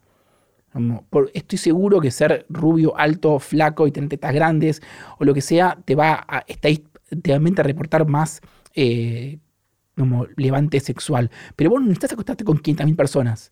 y, y, mucho menos enamorarte de 500.000 personas. Necesitas acostarte con 50 en tu vida, 100, 200, y enamorarte de 3. Bueno, es muy probable, es una. Es, eh, no me acuerdo cómo se llama la, ecuación que dice que debe haber vida extraterrestre simplemente por la cantidad de exoplanetas que hay. Es la de Drake. Drake. Bueno, hay tantas estrellas y tantos exoplanetas que es muy probable que haya vida. Bueno, mira, hay tanta gente en el mundo que es muy probable, pero muy probable que sea como sea tu personalidad de mierda y tu cuerpo horrible, hay alguien que le gusta eso.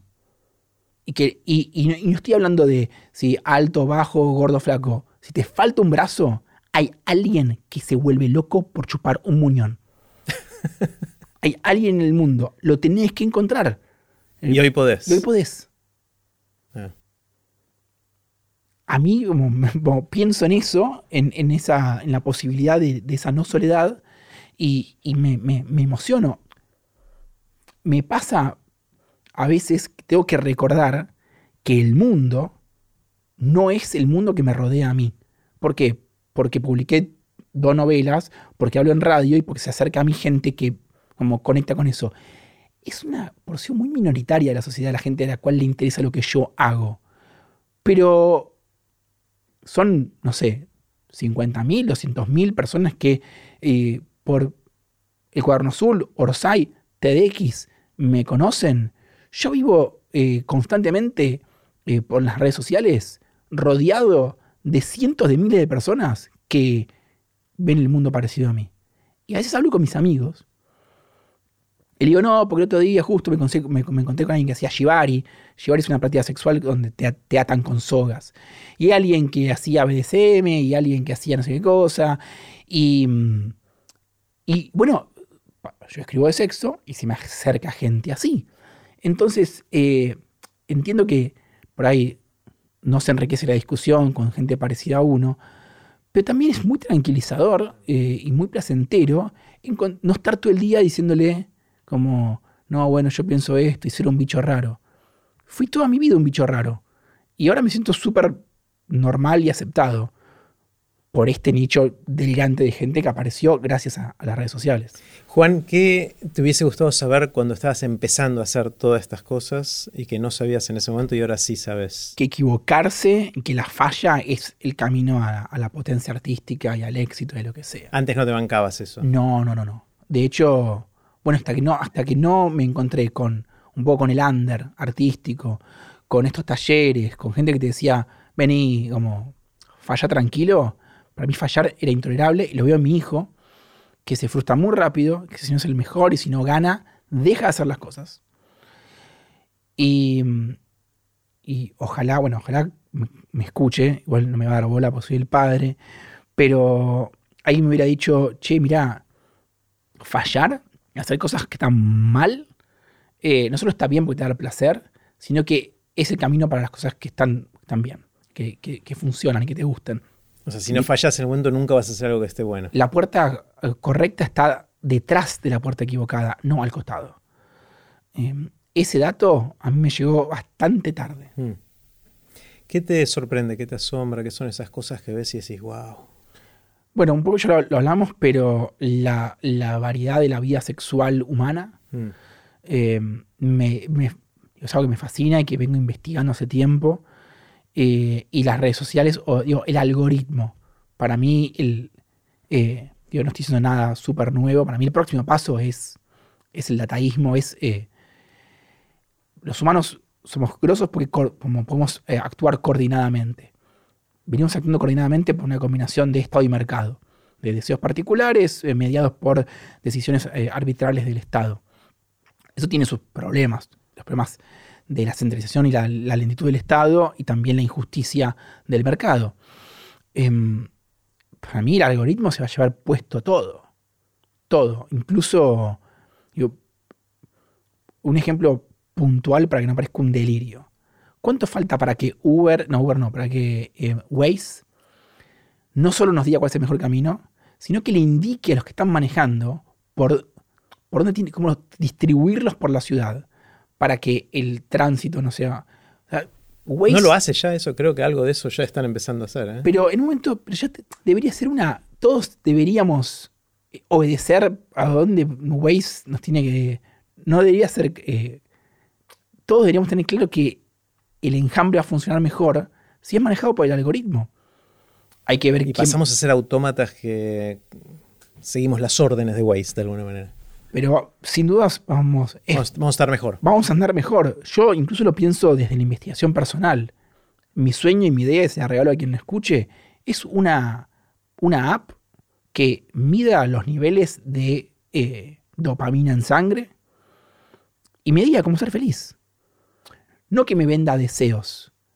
Una app que pueda acceder exactamente a, como, a cuál es el nivel de mis químicos en mi cerebro y en mi sangre todo el tiempo y que después de unos años y después de compararme con otras personas que tienen un perfil genético parecido al mío, me diga, ahora es momento de apagar el teléfono y meditar. Ahora es momento de eh, comer. Ahora es momento de eh, hacer deporte. Ahora es momento... em, hay, hay un punto donde el algoritmo te conoce a vos mejor de lo que vos te conoces a vos mismo. Eh, hoy se usa para vender cosas y manipular elecciones, pero en algún momento lo podemos usar para mejorar la vida personal y que, y que tu algoritmo esté al servicio tuyo. Obviamente que siempre alguien se va, como lo va a manipular y nos van a cagar y va a estar todo mal. Pero hay un lugar donde el algoritmo creo que puede manejar el enjambre y puede incluso mm, eh, ayudarte a, como a, a ser más feliz. ¿En qué crees que no podés probar? ¿Qué significa probar? Probar es buscar evidencias racionales, empíricas, que te demuestran que esa creencia es realidad. Ah, bueno, en casi todo lo que me interesa. ¿no? Eh, casi todo lo que me interesa es, es todavía la... Son creencias. Sí, yo creo que el momento que la ciencia está en un estado muy rudimentario, a pesar de que podemos poner cochecitos en Marte, y que eventualmente eh, vamos a poder acceder a, todos los datos del universo observable y vamos a poder saber eh, efectivamente que, hoy tenemos como me- metáforas medio rudimentarias como la magia o no sé, Dios o el amor. En un momento vamos a ver todo. Y vamos a ver, eh, digo, no sé, le llamamos amor, pero alguien nos va a explicar exactamente qué es eso. Tenemos unas metáforas bastante interesantes, pero eh, vamos a, en algún momento va a haber prueba para todo. Hoy no hay prueba, hoy hay prueba para lo que a mí me interesa bastante poco. ¿Tenés alguna habilidad inútil? Mm, sí. Eh, tengo una habilidad inútil. Creo que silbo muy bien, pero no lo puedo hacer, pero no lo puedo hacer. Silbas muy bien, Sí. como entonado. Es una fantasía, no sé si lo quiero poner a prueba, porque quizás silbo mal. Eh, una habilidad inútil. Ah, no, bueno, también puedo saber la temperatura si huelo. Yo saco la cabeza por la ventana Y decís vuelo el 23 aire grados. Y te digo 23 grados con un margen de error de Un par de grados. más o menos un y medio, sí. Muy bien. Y, y mi mujer se rió cuando se lo dije y ahora me dice, saca la cabeza y olé. Anda, anda a oler el aire y decime qué temperatura. qué Y ella tenía hace". la temperatura posta para chequear si Sí, era sí, sí. cierto. No, y después me dice, me dice, traducímelo en abrigo.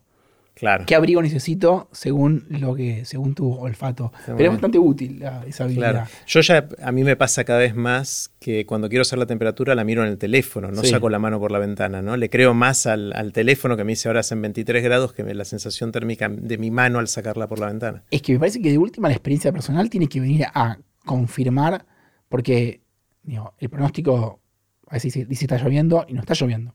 Claro. Eh, pero, pero sí, lo venía pensando con lo, de, con lo de Waze. Yo para venir acá puse el Waze. Vivo en Palermo y mi colegio quedaba en la primera quedaba en Rossetti y Dorrego. No es que no conozco. Acá la llegar. vuelta. O sea, sé perfectamente cómo llegar. Pero creo que el algoritmo tiene algo para, para eh, aportarme. No, la posición del tachero que dice, no, ese bicho para qué sirve. Yo te digo, papá. No, bueno, mira, el algoritmo sabe más que vos. Pero el algoritmo puede ir siendo como em, acompañado por eh, la experiencia humana, individual, de, de un humano. Sí, el otro día escuché el caso de un tipo, hay una charla TED, eh, que se construyó, construyó un algoritmo para durante dos años, se lo puso como objetivo, durante dos años tomar solamente decisiones al azar. Es decir, todas las decisiones de qué hacer con su vida, día a día, dónde vivir, cómo vivir, con quién vivir, o sea, un montón de las variables que definen nuestra vida, tomarlas al azar. ¿Y cómo le fue? Eh, mira la charla. No, es interesante, es interesante porque siguiendo nuestros criterios y el algoritmo que se va acoplando a nuestros criterios y nos va prediciendo, tendemos a reforzar lo que hacemos siempre. Hmm. Y entonces yo, por ejemplo, para hacer lo que el tarot me acaba de decir que tengo que hacer, de alguna manera tengo que empezar a salirme de esos hábitos, de ese piloto automático, de esas cosas que vengo haciendo siempre, porque si no voy a seguir en, en mi mente, ¿no? Sí. Eh, eh, me parece interesante también, está bueno el algoritmo para optimizar, pero también está bueno el anti-algoritmo para explorar, para, para encontrar cosas que con el algoritmo probablemente no encontremos. Pero por ahí eh, digo, el algoritmo se va a volver complejo y va a incluir eh, algo caótico o algo, algo random. Digo, que no va a ser random de verdad porque todavía no se puede randomizar de verdad, pero eh, bueno, algo aleatorio y algo al azar. O sea, a veces uno piensa que el algoritmo es eh, mental y predecible y repetitivo, pero también puede como incluir eh, sorpresa y novedad Hmm. como algo clave. Bueno, hoy hace algo que no hayas hecho nunca antes. Eh, ¿Qué hago, algoritmo? Yo te puedes anda a tirar arco y flecha, qué sé yo. O sea, lo, lo- no tiene, para mí no tiene techo eso de a dónde... Tenemos cosas, em, tenemos como metáforas rudimentarias, y bueno, me vuelvo loco, es algo y algo, algo completamente nuevo. Eh, pero, pero creo que incluso la posibilidad de encontrarse con algo nuevo eh, puede ser más potente si, si abrís el Stumble Upon, una página que te muestra cosas random en internet, que si vos te pones a pensar o a decidir o a querer hacer algo nuevo de modo voluntario. Eh, yo le tengo bastante fe Mm. a, a- a los datos. ¿Cómo haces, Juan, para aprender cosas nuevas cuando querés o tenés que aprender algo totalmente nuevo? Meterte en un mundo que no conocías por, por necesidad profesional o por interés personal.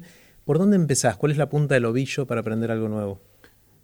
Em, de- depende. En general, hablo con alguien. Y, y, o sea, me gusta mucho la situación de maestro-alumno, eh, sobre todo, incluso sobre todo desde el lado del, del que aprende. A mí me gusta tomar clases y que me enseñen cosas. ¿Qué clases tomaste últimamente? ¿Algo que recuerdes y que te haya... No, ahora no tomo clases de nada porque tengo un nene de nueve Ah, meses y estoy en la pandemia y, y tomo clases de, de no pegarme un tiro por el encierro.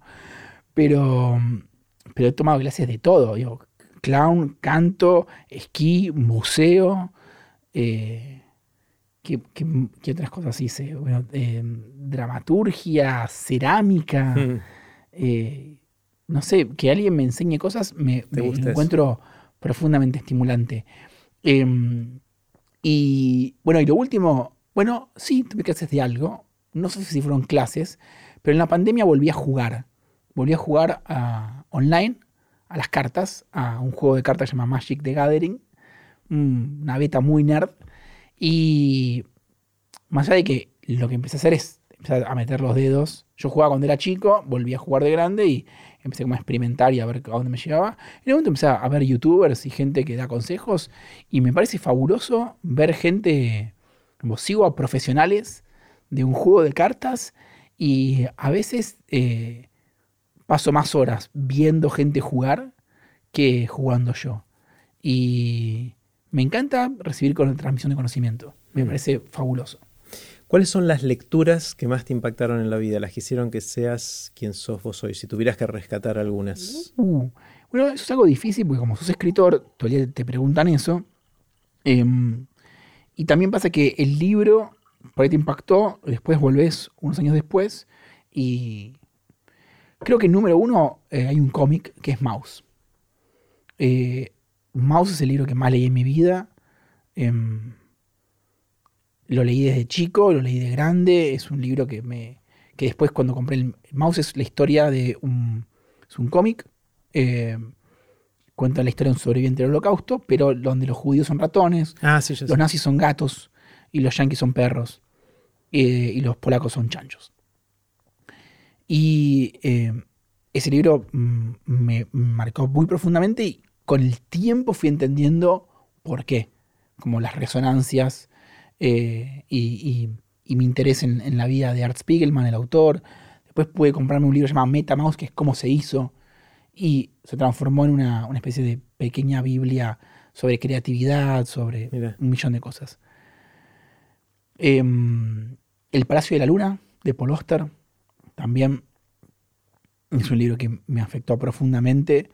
Eh, y siendo chico, ¿no? Como a niveles que no, no entendía qué era lo que me estaba, qué era lo que me estaba afectando. ¿Por qué, como, por estaba, por estaba viviendo como algo así? Em, yo trato de pensar libros que leí con más inocencia y no libros que ya leí de grande.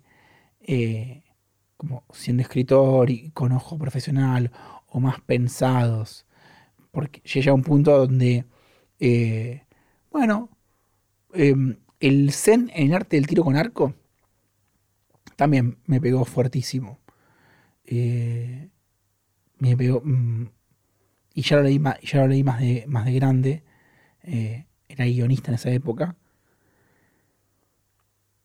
Y déjame pensar algún otro otro libro que,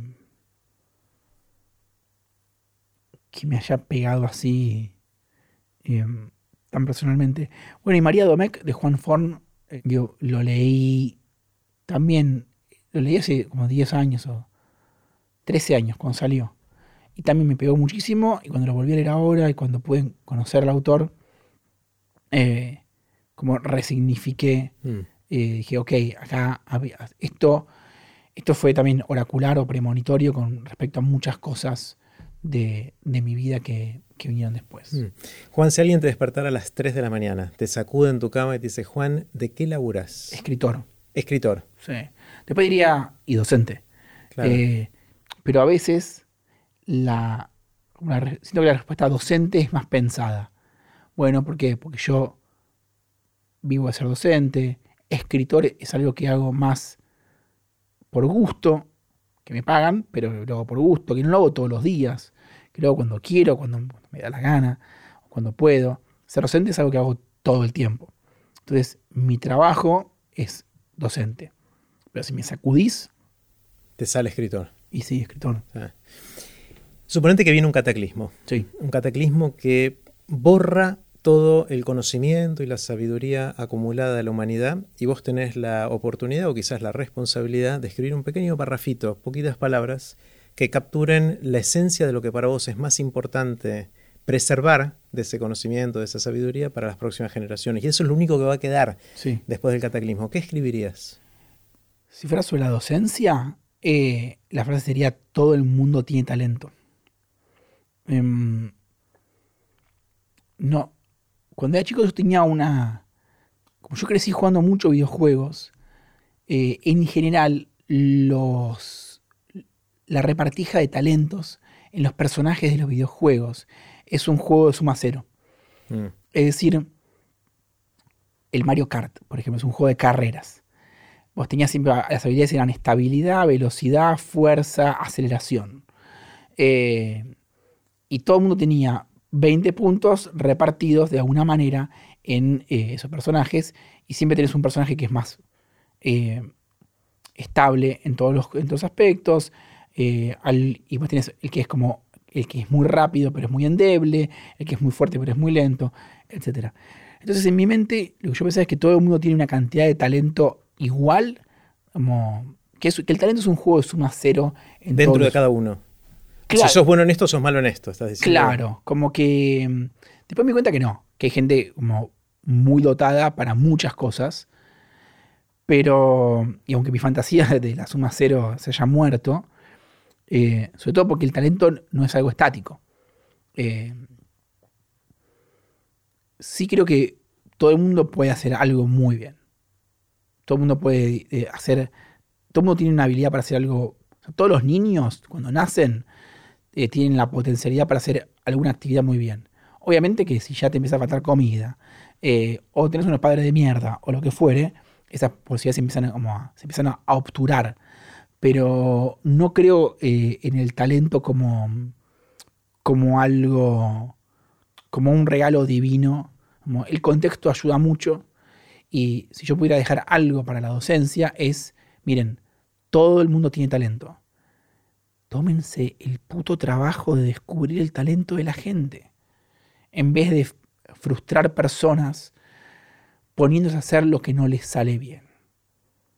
A veces está bueno también trabajar lo que no haces bien. Yo soy pésimo para las manualidades. Pero. Em, pero todo el mundo tiene algo que. algo que, le sale muy bien. No hace falta que sea ni competitivo, ni que, ni que destaque, pero todo el mundo se, todo el mundo tiene. Eh, todo el mundo puede tener algún talento oculto. ¿Y sobre escribir? ¿Qué, dirías? Esto es sobre la docencia. ¿Cuál sería la cápsula de, conocimiento o sabiduría que preservarías sobre escribir? Nadie sabe escribir. Eh, creo que el gran impedimento con la escritura es pensar que hay un saber. Hay técnicas y hay. Pero el mismo Abelardo Castillo decía: a veces uno se olvida de cómo escribir. Y pensar que, em, que tus ideas de la escritura, tus ideas de lo que es un escritor, de lo que es el arte, es muy probable que te, detengan y te, te, anquilosen. Si uno asume que nadie sabe escribir, lo único que tienes que encontrar es un andamiaje teórico que acompañe a quien sos vos. Y chau, y vas a poder escribir. Eh, obviamente que hay un saber para acompañar eso, que es un saber medio no saber, y es lo que hacemos en el cuaderno azul. Que bueno, cómo nos volvemos receptivos para para acompañar a la persona en su, en su propio camino. Pero, pero ese saber receptivo, ese saber más, más silencioso y más despejo, más también de, más facilitador con respecto al otro, me parece mucho más interesante que hay que hacer esto. Como hagan, hagan tal cosa. Esto no es. supongo que hay otras ciencias donde sí el, saber. hay un saber más como dominante. También detesto la posición medio hippie que dice esto que digo yo, pero aplicado a la matemática o aplicado a la mm. ingeniería. Bueno, mira, hay lugares donde quizás sí hay que saber ciertas cosas duras. O la medicina. Como no, no, no todos los lugares son para hippiearla. Pero, pero el arte tiene, tiene esas posibilidades. Como bueno, eh, escuchar a los que te hagan crecer juntate con otros que te hagan crecer mm. y, que, que, que, les sirva a, tu manera de ser. Eh, Juan, ¿cuál es tu anécdota? Esa que repetís en, sobremesas con amigos eh, y que, te funciona, que te gusta, que te gusta contarla. No, no, tengo mi anécdota. Va cambiando. Eh, va cambiando todo el tiempo. ¿Ahora cuál es alguna que está dando vueltas? Eh, No, la última creo que conté que fue muy efectiva fue el día que decidí depilarme. Ajá. Tuve una decisión como... No salió bien. y, y en retrospectiva pensé, ¿cómo puede ser que la mitad de la población haya estado haciendo esto eh, eh, Durante tantos años. tan, tan locas? Están locas. Me parece la cosa más... como- Bueno, estamos locos porque culturalmente lo- Estamos los, locos, estamos locos, los hombres esperan eso a las mujeres. Entonces, razón. Pero, y por suerte ahora hay como técnicas de depilación que son menos. Y, y cuando más lo hice medio de sorpresa, se le conté a mi mujer y me dijo, no, sos, sos- sos un pelotudo. ¿Cómo vas a hacer esto? Estás loco. Y, y no, y, ni sin saber por lo que le podía hacer a mi piel, como. No, no, un desastre, nunca más en la vida. eh, y, y no sé, ¿Y lo hiciste que para probar, para por curiosidad? Por... Bueno, una mezcla de curiosidad, de interés sexual, como iba por como, no sé, porque, por, por, por- también porque me gusta travestirme, eh, me, mm, quería ver cómo quedaba, quería ver, como, no sé. Y, y no es como ir y comprarse un sombrero nuevo. Es algo que, es algo que puede salir mal, Claro. eh, dependiendo de cómo es tu piel, o dependiendo de cómo son tus pelos, o dependiendo de cómo... Y me encontré, bueno, cada vez que cuento esta historia, que se llama El Chernobyl de los pelos, eh, es una, una anécdota bastante efectiva. Te funciona. Eh, ¿Cómo nació tu pasión por escribir? ¿Qué, ¿De dónde surge? ¿Po- ¿Podés ir para atrás en tu vida y reconocer de dónde viene? Eh, sí. Tengo recuerdos del colegio primario y colegio secundario al respecto de disfrutar de escribir historias, pero, creo que el momento fundacional tiene que ver con una crisis emocional. Ahí recuerdo tu tirada 9 de, 9 de copas. Estar muy, muy mal y que un amigo mío eh, Ignacio Lehmann, le mando un saludo, me diga, ¿por qué no agarras un cuaderno y escribís? Yo ya venía como escribiendo eh, otras cosas más profesionalmente, eh, pero ahí, cuando agarré un cuaderno y, y, y sentí que tocaba el cuerpo, y sentí que, que la neurosis paraba y que, y que la verborrea eh, frenaba y que las obsesiones se, se- calmaban, dije, esto me gusta mucho, esto me hace muy bien. Tengo anécdotas de chico eh, o en el secundario, una profesora que me dijo, la inteligencia es una responsabilidad, y llegué a casa lleno de culpa y escribí un cuento. Eh, o de escribir cosas en el primario y, y firmar ese librito como lo firma como lo firma, lo el señor Burns. El señor Burns en Los Simpsons, cuando termina su autobiografía, dice, ojalá ustedes hayan disfrutado tanto de leer este libro como yo disfruté de escribirlo. Y me acuerdo de poner eso al final de una, de, de una historia eh, que escribí en el colegio primario. Y muchos años después, entender que eso es mi visión del arte. Que tenés el arte oranista, donde goza el artista, pero no goza el público. Tenés el arte prostibulario, donde el artista no goza, pero goza el espectador. Y después tenés el amor, donde gozan ambos. Donde, como decía el señor Burns, ojalá la gente disfrute tanto de, de leerme como yo de escribir. Pero esas cosas no fueron para mí tan fundacionales como el momento donde dije, che, escribir me puede salvar del abismo. Bien. Eh, ¿A qué es edad fue eso? 28. Fue tarde, relativamente tarde, ¿no? Fue tarde, sí. Eh, bueno, otro momento clave fue unos años antes a eso.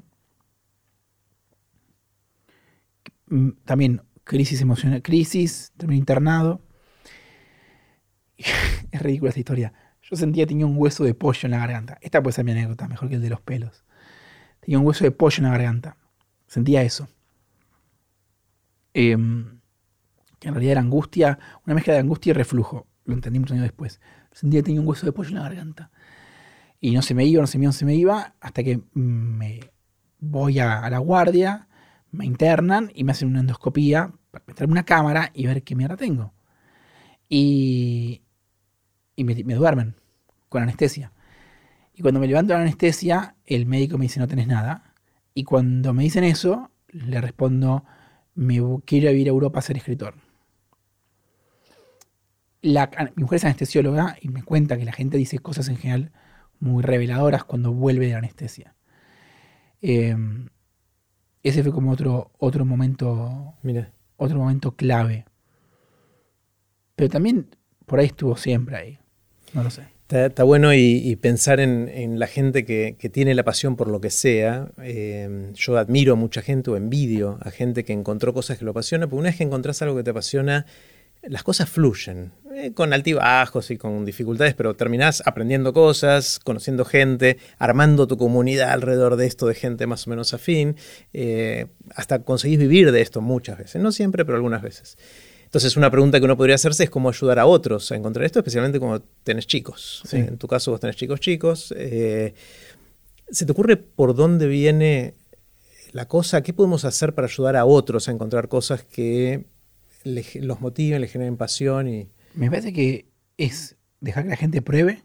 Un gran problema, o sea, yo para actuar tuve que inventarme una excusa para dar clases, tuve que inventarme una excusa para acercarme al tarot lleno de prejuicios. Entonces, ¿La excusa era para vos mismo o para explicarle a tu entorno de por qué estás Para mí y al, y, al, entorno también. Mm. Pero diría que lo primero, correrse del medio y dejar a la gente probar y no si algo, o sea, estamos muy preocupados con qué significa o qué comunica lo que haces. Eh, ¿Qué dice de vos hacer tal A mí, por ejemplo, me da mucha vergüenza decir que, juego jueguitos a los 37 años y tengo cinco libros escritos, dos hijos y me, junto con, por Discord con otros nerds a decir tipo esta carta, la otra carta tiene un valor social muy escaso. Eh, mi mujer me mira con cara. O ¿Con quién me enganché? Claro, como yo le, leo y escribí, por ahí después cogemos. Yo le cuento que llegué al nivel mítico en el Magic the Gathering Arena Online y que mi puesto es el 1214 del mundo. Y no, no vamos a coger después eh, no me interesa en lo más mínimo. Entonces, prejuicios sobre el, signaling social de hacer cosas. Dejen, dejen que la gente haga la pavada que quiera hacer, eh, más allá de lo que comunica. Porque yo de, chico me acuerdo que incluso me pasó lo siguiente. Yo quería tener remera de una banda de rock en el, en el, colegio secundario, no tenía. Y entonces le pedí a mi abuela que me compre una y me dijo, ¿qué te gusta? Y dije, no sé. Y entonces me puse como a elegir la música basándome en la remera que me gustó. Y me compré una remera de Bob Marley. Y dije, no sé qué era, tenía 12 años. Y después el reggae me pareció una cagada. Y no, o sea, no me, no me volvió loco el reggae. Pero mucho tiempo de mi vida pensé los gustos desde la imagen que comunica. Eh, no tenía esas palabras en mi mente, era muy chico. Yo le diría Primero que la gente pruebe, que pruebe. Em, y, y que no le, que no le, o sea, que no le ponga presión, que, que se acuerden lo que hacían cuando eran chicos. Que como... ¿Qué hacías cuando eras, chico? Digo, chico de verdad, cinco años, ¿qué hacías? ¿Qué te gustaba hacer? Bueno. Quizás va por ahí. Va por ahí. Ese, ese gusto donde no estabas pensando ni en la mirada ajena, o no pensabas tanto en la mirada ajena, y no pensabas tanto en el levante, o en, la seducción, o, en el orden social. Bueno, ¿qué te gustaba cuando, cuando eras un demente? Bueno, fíjate que quizás eso puede como... Esa sería la pista que yo le daría. Y prueben, prueben cosas. Juan, me encantó conversar. Eh, me quedo pensando en cuándo va a ser la próxima vez que me tires las cartas. Eh, espero que no pase tanto tiempo. ¿Cuándo vengas al eh, taller? Cuando vuelva al taller. Eh, me vas a tirar las cartas de nuevo y bueno, gracias, gracias, me encantó, aprendí un montón y estuvo espectacular. Gracias a vos, estuvo muy buena charla eh, y también, eh, vos, decías, la charla es como mi tarot. Y fíjate también el hecho físico de la charla entrando en calor. La charla arrancó por un lado, estábamos más duritos, estábamos más mentales, estábamos más como y en un momento, que creo que fue cercano a la lectura de Tarot, la charla tomó vida propia. Mm. em, son todo, o sea, es un hecho físico. La charla, aunque puede ser completamente traducida a palabras y a, guiones de diálogo, es, eh, es un hecho físico, con vida propia. Eh, y está bien, todo es un hecho físico. Gracias, Juan. A vos. Y así terminó la conversación que tuvimos con Juan Sclar. Espero que la hayan disfrutado tanto como yo. Puse los links de esta conversación en aprenderdegrandes.com barra Juan. Recuerden que pueden suscribirse para no perderse ningún episodio de Aprender de Grandes en aprenderdegrandes.com. Los espero en el próximo episodio de Aprender de Grandes, cuando les cuente lo que aprendo en mis intentos por seguir aprendiendo durante toda la vida y en las conversaciones que tengo con gente que admiro. Chau.